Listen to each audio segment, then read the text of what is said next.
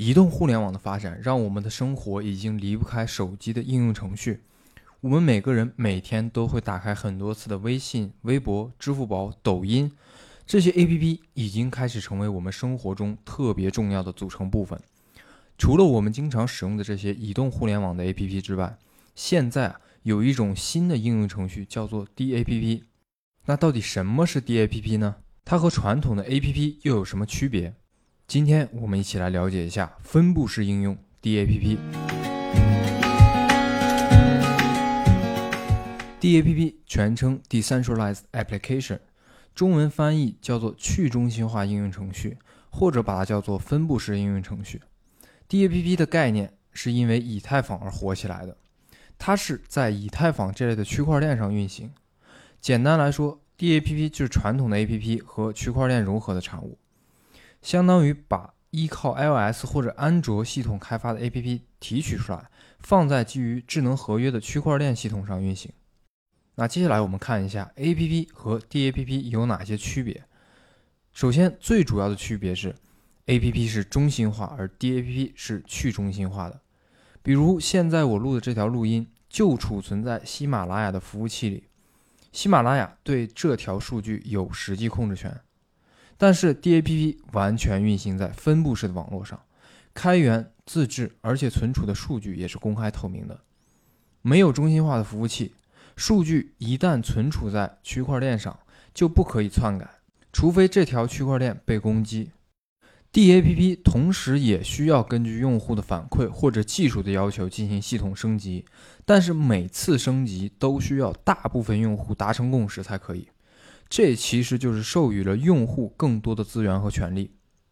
今年一月六日，美国国会发生了暴乱事件，Twitter、Facebook、YouTube。等等，十三家中心化的社交平台采取了行动，封禁了一大批与这个事件相关的账号。这些账号被封禁之后，很多人就转向了加密通信应用平台 Telegram。Telegram 也一度成为美国下载量第二大的应用程序。这次事件之后啊，很多人发现，在去中心化的平台上，用户有着更大的自由和选择权。第二点不同是，用户激励的形式不同。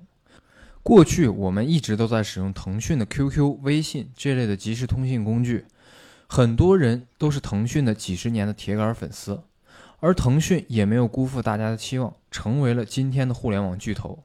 但是作为用户的我们，如果没有购买腾讯的股票，那基本是无法跟上腾讯发展的脚步的。而 DAPP 则可以很好的解决这个问题，通过区块链通证激励的机制。我们可以让每一个 DAPP 的使用者也享受到这个应用发展的红利。第三个差别是数据确权。我们在使用 APP 的时候会产生大量的数据，这些数据其实记录着我们的使用习惯、偏好和各类需求。很多人都认为这些数据看起来似乎是无用的，但其实这些数据却是互联网巨头特别重要的核心资产，也是他们本质上的利润来源。举个非常简单的例子，我们在抖音上观看视频的时候，抖音会非常精准地记录我们的浏览习惯。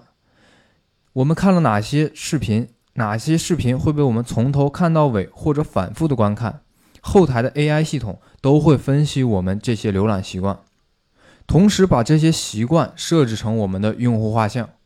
接下来，系统会根据我们的用户画像。在账户上精准放置那些比如贴有美食、美妆或者装修、宠物等等这类标签的视频。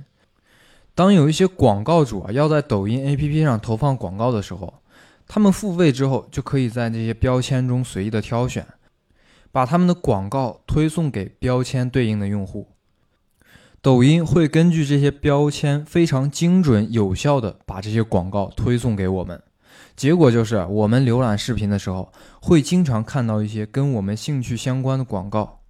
到这里，我们不难发现，用户数据其实是这些互联网巨头非常重要的利润来源，同时也是互联网中心化公司底层的商业逻辑。但是在 DAPP 的时代，这些都会发生根本性的变化。基于区块链的技术，我们可以将每个用户的数据进行确权。别人如果想要使用我们的数据，必须先征得咱们的同意，甚至还要先给咱们付一笔费用才能够使用。这时候你会发现，数据变成了我们的资产，变成了我们的利润来源。我们的数据不再会强行的被那些互联网巨头征用，而是真正意义上归还给了数据的创造者和所有人。接下来我们讲一个在以太坊上非常知名的 DAPP，这个应用叫加密猫，它的英文名字叫 CryptoKitties。区块链行业不断的发展，这个喵星人的文化也入主了加密世界。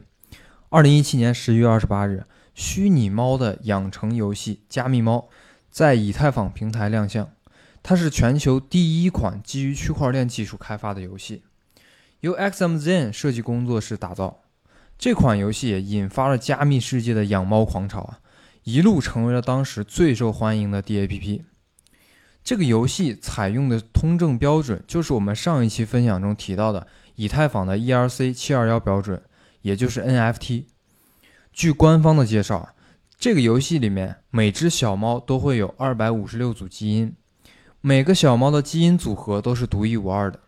它的基因里包含花色、胡须、尾巴等等这类的基础特征，同时也包含了翅膀、脚蹼等等这类的隐性基础特征。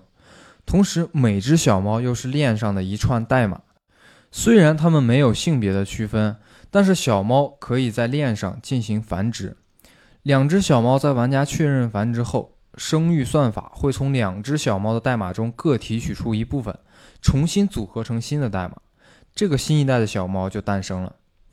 这个新的小猫呢，基因代码同样由二百五十六组基因随机组合而成，因此大体算下来。有四十亿个变种可以繁殖出来，不少资深玩家都试图解密小猫的生育算法来培育稀缺的品种。截止到二零一七年十二月七日，这个加密猫累计出售了四万多只小猫，交易额达到了六百万美金，平均交易均价达到了一百零九美元。市场的偏好导致了具备某类特质的小猫，它的市场价格会远高于市场均价。其中交易价格最高的一只小猫啊，是创世猫，它的交易价格最高达到二百四十六点九五枚以太坊，折合当时的以太坊价格大约是十一点七万美金。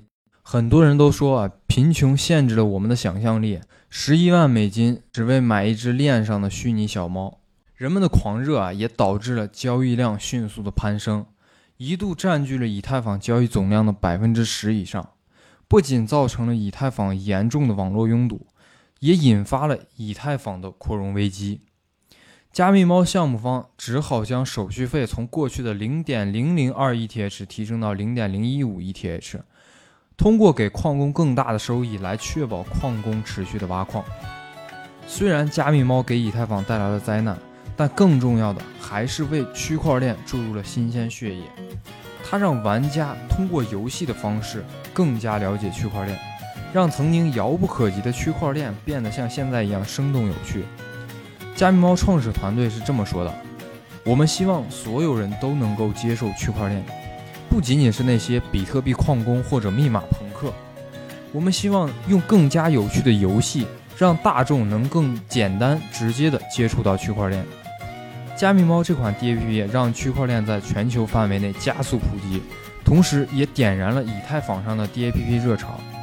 其实我们可以看到，游戏领域只是众多 DAPP 应用领域的冰山一角。未来 DAPP 是可以和更多的应用场景结合的。凡是适合多方参与的领域，都比较适合它运行。基于区块链和智能合约的应用，目前还处于很早期的发展阶段。能够大规模应用的且具有实际应用价值的领域，目前还没有被发现。但是 DAPP 确实给我们带来了巨大的想象空间，让我们一起去期待下一个应用带给我们的惊喜吧。今天的节目就到这里，感谢你的收听。感兴趣的同学可以关注我，我们一起去发现这个世界的改变。